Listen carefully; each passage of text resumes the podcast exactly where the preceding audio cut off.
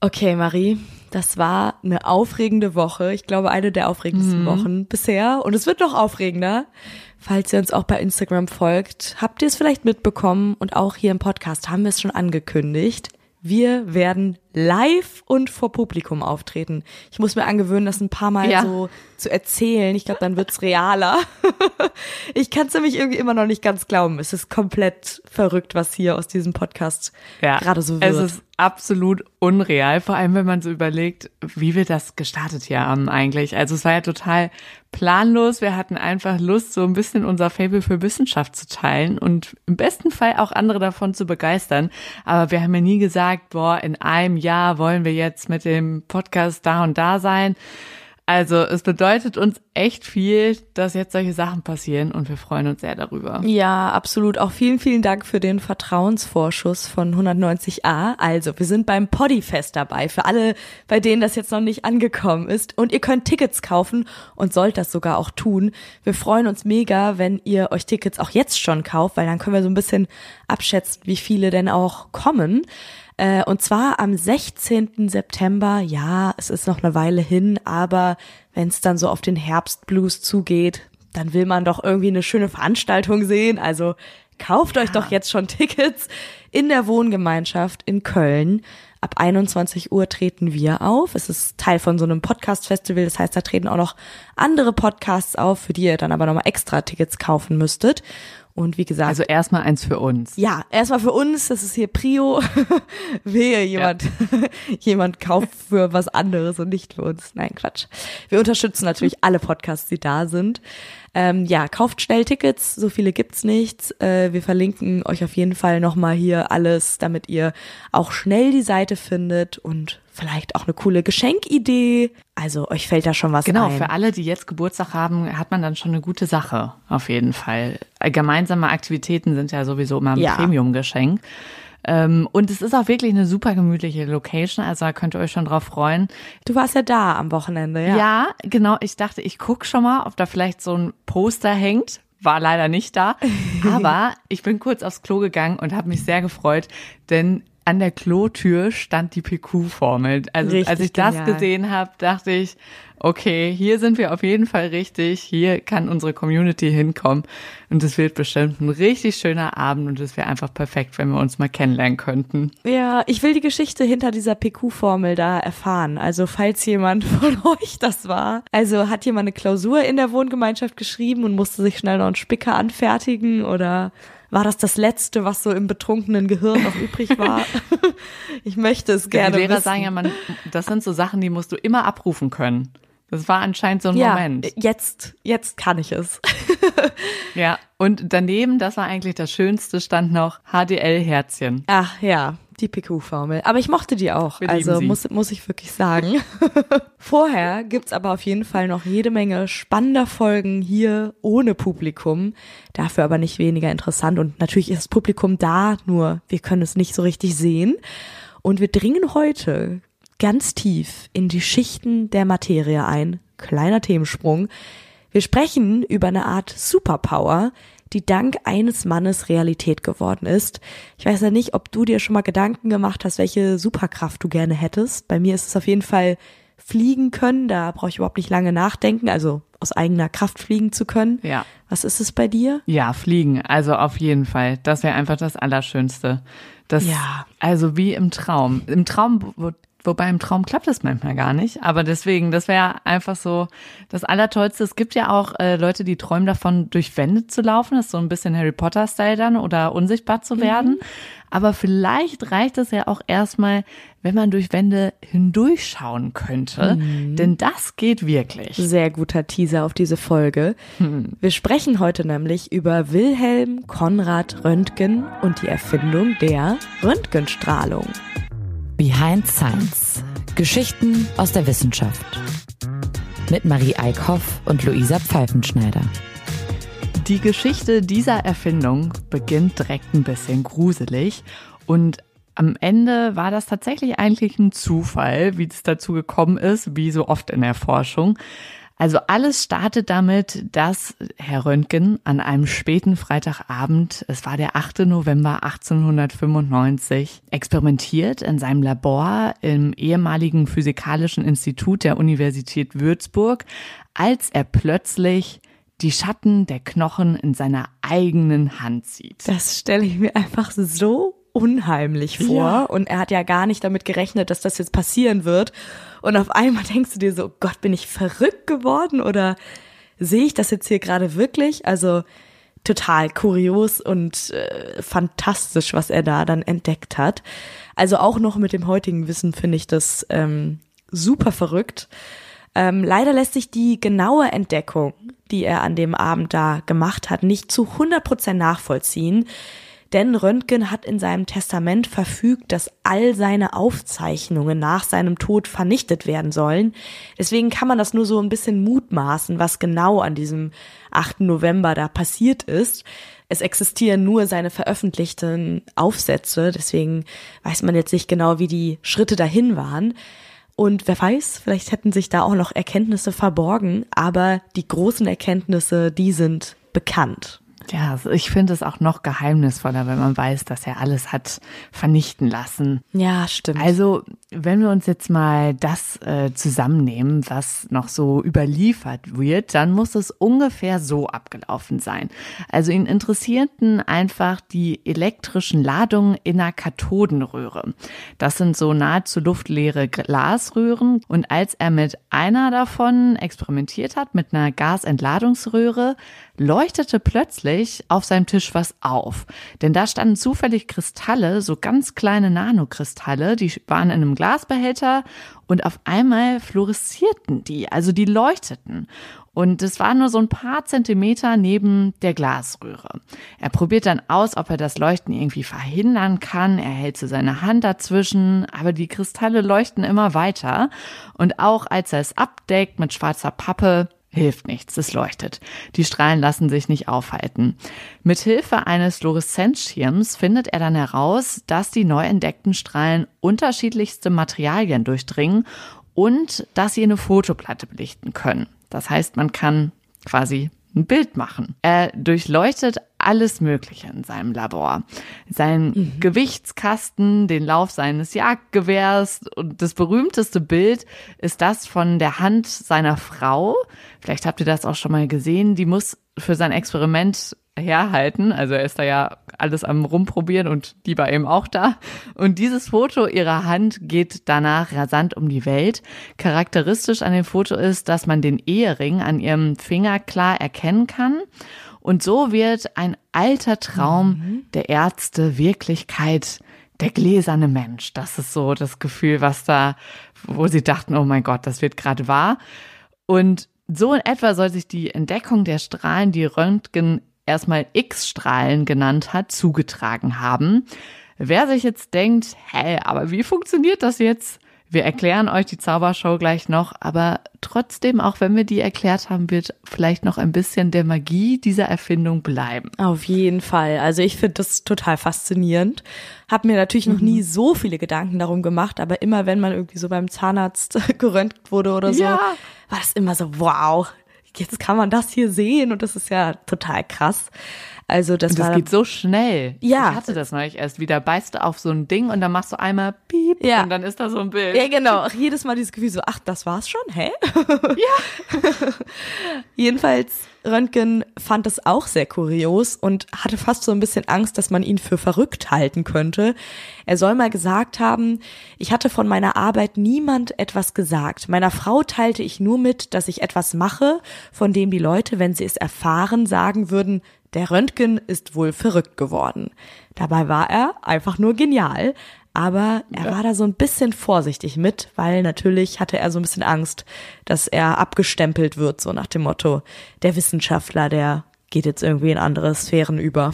Ich frage mich, wenn er seiner Frau das Bild gezeigt hat oder ob er auch nur so gesagt hat, halt mal kurz so deine Hand hier hin und sie hat das mhm. Bild gar nicht gesehen. Ich glaube zu seiner Frau, also ich glaube seiner Frau hat er es schon recht früh gesagt Ich meine, die hat das ja dann irgendwie auch mitbekommen, aber so richtig konnte er das ja auch noch nicht in Worte fassen, was er da entdeckt hat. Ja, und äh, seine Frau kannte ihn ja auch.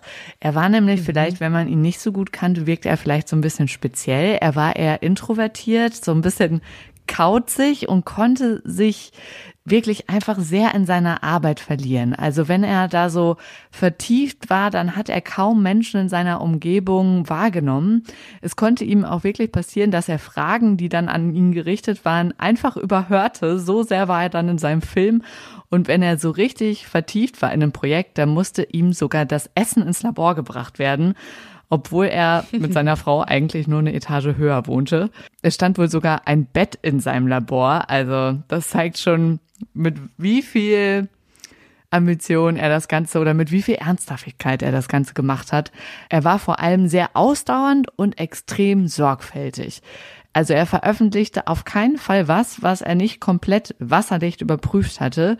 Vielleicht war das auch der Grund, warum er all seine Unterlagen dann am Ende vernichten hat lassen und ja, was auch noch über ihn gesagt wird, er war wohl ein bescheidener Mensch. Also er hatte einen hohen Gerechtigkeitssinn und verzichtete deshalb auch auf die Patentierung seiner Erfindung. Also er wollte, dass die einfach frei für die Wissenschaft verfügbar blieb und nicht nur ihm gehörte sehr sympathisch auf eine Art, aber dieses edelmütige Verhalten wurde ihm später auch noch zum Verhängnis, zumindest nach seinem Tod. Dazu kommen wir später nochmal. Mhm. Ja, und ähm, was man auch dazu sagen muss, er war auch nicht so sehr auf das Geld angewiesen. Also er hat es sicherlich auch aus Edelmut gemacht, aber er kam aus gutem Hause und hatte auch schon Millionen geerbt. Deswegen war er natürlich auf der einen Seite nicht so sehr auf das Geld angewiesen, auf der anderen Seite glaube ich ihm, dass er das wirklich aus ja, Edelmut gemacht hat, weil er eben wollte, dass die Wissenschaft der ganz gesamten Gesellschaft irgendwie ähm, zur Verfügung stehen konnte. Und damit ist er auch sehr gut gefahren. Das Ganze ging sehr schnell um die Welt. Anfangs sah es bei Röntgen aber gar nicht so rosig aus. Eine wissenschaftliche Karriere war ihm nicht so unbedingt in die Wiege gelegt. Röntgen wurde am 27. März 1845 als Sohn eines Tuchhändlers in Remscheid-Lennep geboren. Das ist hier ganz in der Nähe von Köln. Er wäre also heute 138 Jahre alt und sein Geburtshaus in Remscheid-Lennep am Gänsemarkt 1. Das ist auch in der Nähe des Röntgenmuseums. Also falls ihr mal in Remscheid unterwegs seid, mhm. könnt ihr euch das auf jeden Fall noch angucken. Ist ein schönes altes Fachwerkhaus. Da hat er seine ersten Schritte gemacht. Er war das einzige Kind des Tuchhändlers Friedrich Konrad Röntgen und seiner Frau Charlotte Konstanze Röntgen. Und die Familie war, wie ich eben schon gesagt habe, sehr, sehr wohlhabend und konnte ihm eben auch eine gute Ausbildung ermöglichen. Als Wilhelm etwa drei Jahre alt war, zog die Familie nach Appeldorn in die Niederlande und später ging es dann für ihn auf eine Privatschule nach Utrecht. Er schrieb dort gute Noten, galt aber nicht als besonders fleißig und dann flog er sogar von der Schule. Ich weiß nicht, ob ihr das jetzt habt kommen sehen, weil ihm eine Karikatur zugeschrieben wurde, die irgendjemand von einem Lehrer gemacht hatte, wohl angeblich gar nicht von ihm kam, aber es hat sich eben so rumgesprochen und dann flog er von der Schule, hatte keinen Schulabschluss. Das war schon erstmal dumm, dumm gelaufen. gelaufen. Ja. hm. Ja, aber ich meine, so jemand wie er konnte natürlich auch ohne Schulabschluss was reißen.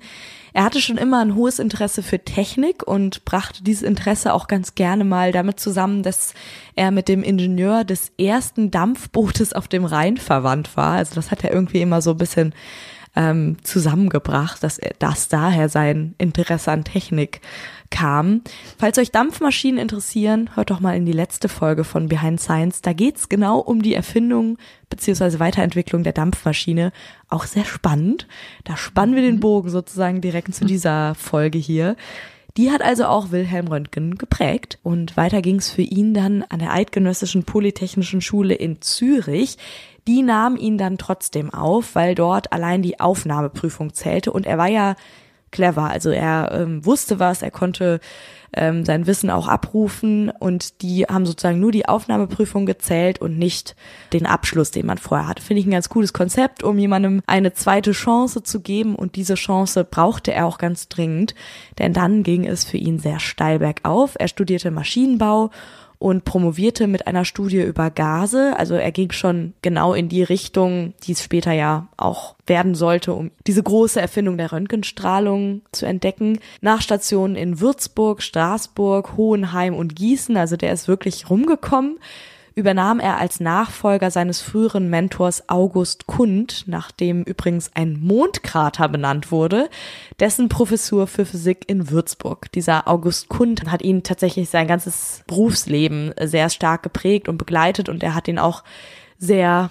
gefördert. Also ähm, ich schätze, ohne August Kund, der jetzt gar nicht unbedingt für eine große wissenschaftliche Entdeckung bekannt ist, wäre auch Konrad Röntgen nicht da hingekommen, wo er dann am Ende stand. Und der hat ihn damals auch sogar zu diesem Physikstudium gebracht. Die beiden hatten wirklich mehrere gemeinsame Stationen. Sie wechselten zusammen an die Uni Straßburg, weil diese Uni in Würzburg hatte ihm die Habilitation verwehrt, weil er kein Abi hatte. Das finde ich schon ziemlich verrückt. Er hatte sich ja zu dem Zeitpunkt schon auch einen Namen in der Wissenschaft gemacht, so seine ersten Erkenntnisse veröffentlicht. Trotzdem stand ihm das immer noch im Weg mit diesem fehlenden Schulabschluss, aber in Straßburg war man da nicht ganz so kleinlich und deshalb ging es dort für ihn weiter. Also er hat dann immer doch so eine Lücke gefunden, wo er weitermachen konnte und sein Förderer, der August Kuhn, verschaffte ihm dort später auch eine Professur. Das heißt, manchmal braucht es einfach diese eine Person, die an einen glaubt und einen nochmal ein Stückchen weiter mitnimmt. Auf jeden Fall, das habe ich in der Geschichte auch nochmal gedacht. Also vielleicht habt ihr so eine Person oder seid so eine Person ja. oder könnt so eine Person werden. Das fand ich irgendwie ganz schön. Also der hat immer an Wilhelm Konrad Röntgen geglaubt. Echt langer Name übrigens. Mhm. Die beiden waren jedenfalls ein gutes Team und in Würzburg machte Konrad Röntgen dann 1895 seine berühmteste Entdeckung, die der Röntgenstrahlung. Von ihm wurden diese Strahlen erstmal X-Strahlen genannt und im Englischen heißen sie ja immer noch so, X-Rays. Also nicht verwundert sein, wenn ihr das mal auf Englisch liest. Die heißen nicht irgendwie Röntgen Rails oder irgendwie sowas. Äh, X-Rays ist da der richtige Begriff, den auch er den Strahlen gegeben hat. Einige Monate später wurden die X-Strahlen dann in Röntgenstrahlung umbenannt. Das wollte er aber eigentlich gar nicht. Äh, er hat eigentlich auch in seinem Testament, sagen zumindest einige Quellen, verfügt, dass die nicht nach ihm benannt werden, aber das hat man ähm, ja nicht so ganz ernst genommen und deswegen heißen sie heute Röntgenstrahlen. Er konnte vielleicht keiner glauben, dass er doch eigentlich im Herzen ein bescheidener Mensch war. Ja. und ich glaube, also das ähm, heißt zumindest auch in einigen Quellen, er wollte nicht nur für diese eine Erfindung sozusagen hm. berühmt werden. Also er hat irgendwie 70 Veröffentlichungen gemacht und äh, wollte nicht als der Erfinder der X-Strahlen dastehen, sondern eben als Wissenschaftler mit verschiedenen Entwicklungen. Ja, wir sagen trotzdem Röntgenstrahlung, ne? Ja, ich finde, ja, jetzt langsam wir, ne? hat sich das durchgesetzt. Sorry. Ja. ja, und genau die können wir jetzt vielleicht auch noch mal ein bisschen mehr im Detail erklären. Also Röntgenstrahlung ist ja, wenn man sich genau angucken würde, eine elektromagnetische Welle. Und auch das Licht, das wir so sehen können, das hat auch eine bestimmte Wellenlänge. Also es sind alles immer Wellen und das Licht, das wir sehen, das liegt im Bereich von 380 bis 780 Nanometern. Die Wellenlänge von Röntgenstrahlen liegt zwischen 10 und 0,1 Nanometern. Zwischen dem sichtbaren Licht und der Röntgenstrahlung liegt noch das ultraviolette Licht. Das können wir auch nicht sehen, aber das spüren wir. Zum Beispiel als Sonnenbrand. Also das, dafür ist es verantwortlich. Ähm, UV-Strahlung, so kennt ihr es wahrscheinlich. Und danach kommt dann noch die radioaktive Gammastrahlung. Die Wellen werden also immer enger. Wir hängen euch davon nochmal eine Übersicht an, dann könnt ihr euch diesen Wellenverlauf und die Übergänge nochmal angucken. Ja, ich glaube, jetzt wird's sehr wissenschaftlich und das ist so in Worten, ohne was zeigen zu können, immer schwer zu erklären. Deswegen guckt euch auf jeden Fall, wenn euch das näher interessiert, nochmal ein paar Abbildungen davon an. Also was entscheidend aber ist, ist die Frequenz der Wellen. Das spielt die entscheidende Rolle, ähm, welche Art von Strahlung das Ganze ist. Ich versuche das jetzt mal so ein bisschen zu erklären. Bei der Röntgenstrahlung gibt es zwei Arten. Einmal die Bremsstrahlung und die charakteristische Strahlung. Die Bremsstrahlung entsteht durch das Abbremsen, geht ja schon aus dem Wort hervor, von Ladungen. Also kommt zum Beispiel ein Elektron an einem Proton vorbeigeflogen, wird es abgelenkt und dabei auch abgebremst. Das kann man sich so vorstellen, wie wenn ein Ball auf ein Hindernis trifft und seine Richtung ändert. Zum Beispiel irgendwie beim Minigolf oder so. Das Bild hatte ich direkt im Kopf. Da ähm, kann es sein, dass es ja auf ein Hindernis trifft, abprallt und langsamer wird, aber auch in eine andere Richtung geht. Die Energiedifferenz von vor und nach dem Aufprall ist dann die Energie, die die elektromagnetische Welle besitzt. Also das, die Geschwindigkeit, die es vorher hatte, äh, minus der Geschwindigkeit, die es nachher hat, das, was da rauskommt, das ist die Energie. Schädlicher ist aber die zweite Art der Röntgenstrahlung, die charakteristische Strahlung. Hierbei dringt ein Elektron in ein Atom ein. Ein Atom, nochmal ganz kurz, besteht aus einem Atomkern und Elektronen, die sich auf festen Bahnen drumherum bewegen. Trifft das besagte Elektron jetzt auf ein anderes Elektron, gibt es einen Teil seiner Energie ab und löst das andere Elektron aus seinem festen Platz im Atom heraus. Und dadurch entsteht ein freier Elektronenplatz und es nennt sich Ionisierung. Denn jetzt ist ein Elektron zu wenig da und das Atom ist positiv ionisiert. Es kann jetzt ein Elektron aus einer höheren Schale auf den freien Elektronenplatz fallen und dabei wird Energie in Form von elektromagnetischer Strahlung frei. Durch den Schalenwechsel wird also Energie frei und dadurch entsteht Röntgenstrahlung. Ja, es ist sehr theoretisch, aber in Videos versteht man das eigentlich echt gut. ja, es ist so ein bisschen wie weggegangen, Platz vergangen, ne? So, es wird ein Platz frei. Genau, einer wird rausgeballert, dann kommt der nächste und rutscht sozusagen auf den Platz nach, möchte näher am Atomkern sein. Und dann wird Energie frei. Und ja, so, wie kommt jetzt diese Strahlung aus dem Röntgengerät, also die Strahlung, die Luisa gerade beschrieben hat. Die Röntgenstrahlen entstehen in einer luftleeren Glasröhre. Das haben wir auch ganz am Anfang erzählt. Die hatte er dabei, als diese Kristalle angefangen haben zu leuchten. Und zwischen zwei Elektroden wird eine hohe Spannung angelegt. Der Minuspol, die Kathode, wird gleichzeitig stark erhitzt. Dadurch treten negativ geladene Elektronen aus, die zum Pluspol der Anode beschleunigt werden. Dort treffen sie mit etwa halber Lichtgeschwindigkeit auf. Also sehr, sehr schnell. Die positiv geladenen Atomkerne der Anode bremsen die Fahrt der Elektronen aber ab. Und das ist diese sogenannte Bremsstrahlung. Also das ist sozusagen das Bild von dem Ball beim Minigolf. Vom Minigolf, genau. Das wird. ist die Bremsstrahlung. Dabei wird also Energie frei, hauptsächlich in Form, von Wärme. Nur etwa ein Prozent dieser Energie ist aber jetzt Röntgenstrahlung. Und je nach Dichte der Materie durchdringt sie diese dann unterschiedlich stark. Knochen schlucken zum Beispiel einen großen Teil der Strahlen, während Weichteile fast alles durchlassen. Ja, und deswegen sind Knochen sozusagen dunkler zu sehen auf diesem Röntgenbild, während alles, was da drum ist, man kann sich jetzt mal seine Finger angucken, da ist ein bisschen Weichteil mit dabei und ein bisschen Knochen. Und äh, wenn zum Beispiel ein Knochen gebrochen ist, dann sieht man, dass da die Röntgenstrahlen eben durchgehen und nicht von der Materie aufgehalten werden und kann dann daraus schlussfolgern, dass da wohl ein gebrochener Knochen ist. Das ist eine Lücke. Also richtig, richtig genial. Es ist nicht ganz einfach, das zu lesen, aber bei einem Knochenbruch, das kann man als Laie auch auf jeden Fall erkennen. Und genauso war das auch mit dem Ring, ne? Also genau. der Ring, das ist ein Bild von der Frau. Ja, der wurde sozusagen ja auch, auch nicht durchdrungen und deswegen konnte man das auch später auf dem Röntgenbild sehen. Ist auch ein ganz lustiges Foto. Hängen wir euch natürlich auch an. Hier wird einiges angehangen jetzt.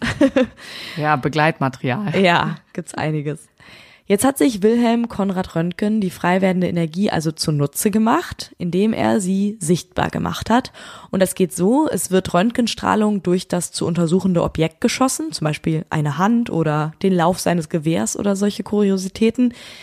Ähm, ja, genau, es können halt auch ja, komplette menschliche Körper sein, archäologische Funde, die Koffer am Flughafen. Also das wird wirklich viel eingesetzt oder auch in der Kunst werden teilweise alte Gemälde so geröntgt, dass man sehen kann, welche Farbschichten wo zu finden sind. Also es ist wirklich ähm, sehr, sehr ähm, vielseitig, was man damit machen kann. Und hinter dem Objekt, was dann geröntgt werden soll, befindet sich ein Detektor, der nimmt die Röntgenstrahlung auf. Die Röntgenstrahlung wird je nach Aufbau des zu untersuchenden Objekts von verschiedenen Materialien also absorbiert, heißt geschluckt und dementsprechend kommt weniger Röntgenstrahlung auf dem Schirm hinten an. Das Ganze ist aber auch, das wissen, glaube ich, inzwischen schon die meisten, mit Gefahren verbunden. Das durch die Ionisierung frei gewordene Elektron kann im Körper nämlich die DNA verändern. Das führt dann bei einer Zellteilung im allerschlimmsten Fall zu einer Vermehrung der geschädigten DNA und im noch schlimmeren Fall zu einem Tumor. Man sollte also nur sehr, sehr selten röntgen. Ja, deswegen wird ja auch schon wirklich jedes kleine Zahnarztfoto, wo wir eben drüber gesprochen haben, wird ja immer wirklich überlegt, wann haben wir das letzte gemacht? Genau. Ist das jetzt nötig, ne? Obwohl es dann nur so eine Sekunde dauert. Ja, also man muss sich jetzt keinen Kopf machen, wenn man das nächste Mal ein Röntgenbild aufnimmt. Das ist wirklich, klingt jetzt schlimmer, als es ist. Ja, aber man sollte sich halt gut überlegen, ob es nötig ist. Leider wusste man das am Anfang noch nicht und das Röntgen wurde zum Gegenteil, es wurde zu einem regelrechten Trend. Also nicht nur Röntgen selber hatte jetzt Spaß, alles zu durchleuchten, alle wollten das irgendwie machen. Das Röntgen wurde zu so einer gesellschaftlichen Unterhaltung und Belustigung genutzt, aber auch natürlich für die Wissenschaft. Zum Beispiel wurden Schuhe durchleuchtet, um zu sehen, ob da auch der Fuß an der richtigen Stelle sitzt. Also auch eine lustige Vorstellung, weil es ja heute versuchst du so vorne an der Spitze zu fühlen, ob ja. das wohl passen könnte. Und die so Also das ist definitiv wir. ein Beispiel, wo es verzichtbar ist. Ja, genau. Für alle, die jetzt denken, oh, das ist ja praktisch. merken, ob man dran stößt oder nicht, ja. Aber bis man halt von diesen negativen Auswirkungen erfuhr, wurde das so gemacht. Als man das dann wusste, war es für einige Arzthelferinnen leider schon zu spät und denen mussten tatsächlich häufig Finger amputiert werden.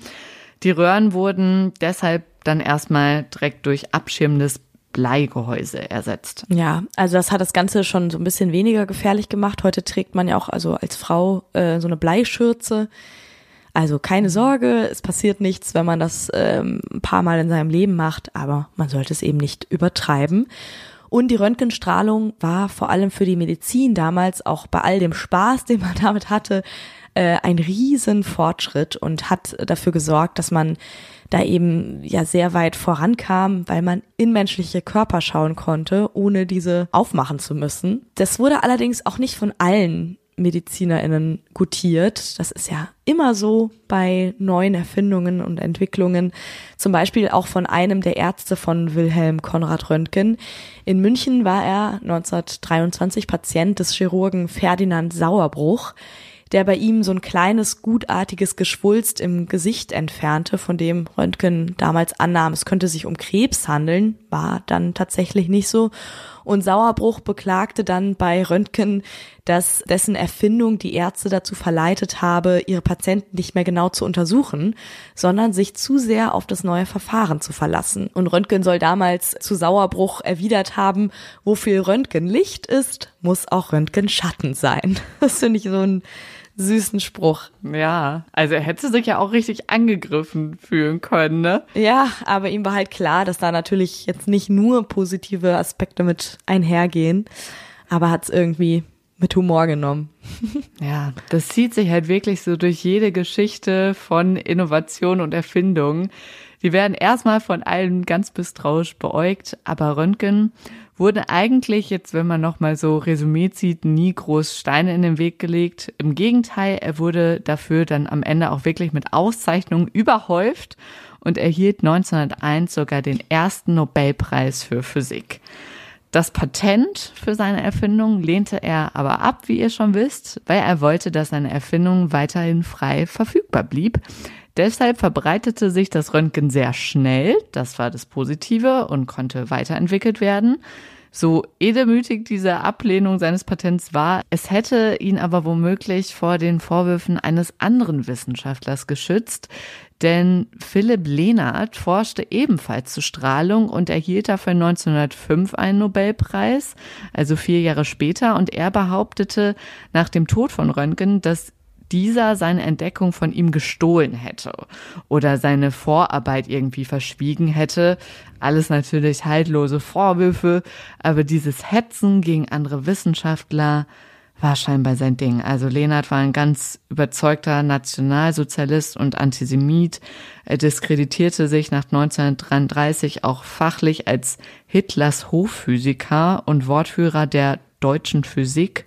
So wurde es genannt. Dies war so eine ideologische Verblendung aus wesentlichen Erkenntnissen der modernen Naturwissenschaft. Also insbesondere Einsteins Arbeiten wurden von dieser deutschen Physik verleugnet und negiert. Also er war so einer der, der größten Kritiker, den man aber jetzt nicht so richtig ernst nehmen kann, wie man da schon raushören kann.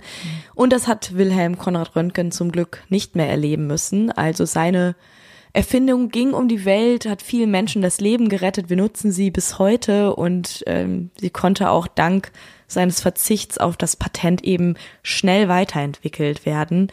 Also eigentlich hat er sehr im Sinne der Gemeinschaft gehandelt und das kann man ihm nur zugute halten. Er starb am 10. Februar 1923 in München und wurde in Gießen beim Grab seiner Eltern beigesetzt. Also eigentlich ein sehr erfülltes Leben, ja. kann man sagen erfüllt und jetzt sind wir eigentlich auch schon am Ende der Erzählung seines Lebens. Das war schön, weil es so positiv war. Ja, genau. Und es ist irgendwie so cool, das zu wissen, weil das ja wirklich was ist, was man so im Alltag, was einem einfach begegnet. Und es ist ja schon so eine Art Superkraft, aber einfach durch die Wissenschaft. Ja, total. Und also ich finde es immer noch so faszinierend, wie dieser erste Moment gewesen sein muss, als er das dann rausgefunden hat und dann wirklich hingegangen ist und wie so im Wahn alles versucht hat zu durchleuchten und so. Also richtig. Ist es ein Schatten cool. oder sind es meine Knochen? Ja, so? habe ich zu lange gearbeitet? Sehe ich irgendwie Geister? ja. Also sehr verständlich, diese Skepsis, aber er hat seinem eigenen Auge dann doch getraut. Viele andere angesteckt, es auch auszuprobieren. Auf jeden Fall. Und er war anscheinend auch sehr glaubwürdig, weil das Ganze wurde ja dann auch gar nicht mehr hinterfragt. Beziehungsweise er hat das Ganze gut irgendwie begründet in seinen Texten. Wir hoffen, euch hat die Geschichte von Wilhelm Konrad Röntgen gefallen. Falls ihr es während der Folge noch nicht gemacht habt, kauft doch jetzt Tickets fürs Poddyfest. Der Link ist unter dieser Folge. Wir würden uns wirklich sehr freuen, euch zu treffen. Und wie gesagt, es ist mega, wenn ihr im Vorverkauf Ticket, Tickets kauft, dann können wir absehen, wie viele es dann am Ende bei uns sein werden. Oh Gott, ist das aufregend. Ja, die Planung und die äh, hitzigen Gedanken beginnen auf jeden Fall schon jetzt. Mhm. Könnt ihr euch vorstellen. Wir denken an nichts anderes mehr. Aber wir haben sehr viele schöne Sachen vor, darauf könnt ihr euch auf jeden Fall freuen. Aber die machen nur Spaß, wenn viele Leute von euch kommen. Ja. Ja. Das definitiv. Und das Gute ist, äh, bis dahin werden wir auf jeden Fall weiter Folgen hier liefern. Ich musste ganz am Anfang dran denken, wir sehen uns zwar noch nicht, aber das Poddyfest ist quasi wie Röntgenstrahlung. Es macht euch und uns dann sichtbar. sehr schön, sehr schön gebaut, dieser Abschluss. Schreibt uns doch bis dahin, welche Erfinder, welche Wissenschaftlerin wir hier noch vorstellen sollten. Bei Instagram erreicht ihr uns unter behindscience.podcast und per Mail ähm, findet ihr uns mit der Adresse behindscience@podcast.de. Bis zur nächsten Folge, macht's euch schön und tschüss.